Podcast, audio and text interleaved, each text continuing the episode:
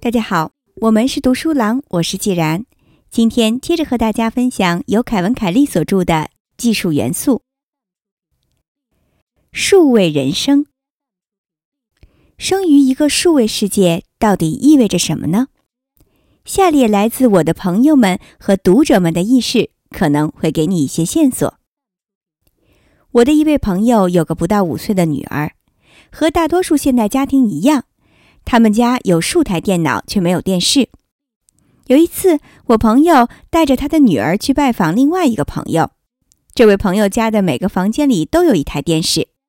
小家伙直奔电视，在他后面找了好几圈，然后问：“这东西的鼠标呢？”另外一个朋友家的娃娃非常内向，可他掌管了我朋友的 iPad。学会走路之前，他就已经可以轻松而优雅地在 iPad 上作画了，并玩转各种 App，以至于这台 iPad 看起来更像是小家伙的所有物。有一天，我朋友打印了一张高分辨率的照片，并把它放在了咖啡桌上。过了一会儿，他发现小朋友在对着照片比比划划，好像在操作 iPad，并试图将照片放大。他试了很久都没有成功。于是他扭过头对爸爸说：“这东西坏了。”一位在主题公园打零工的二十一岁读者告诉我，有一次，一个小女孩拍了张她的照片，拍好之后对她说：“这可不是真的照相机，你看它背后没有图像显示。”另外一位读者贡献了这个小故事：他儿子从两岁开始接触电脑，某次他和儿子在杂货店采购。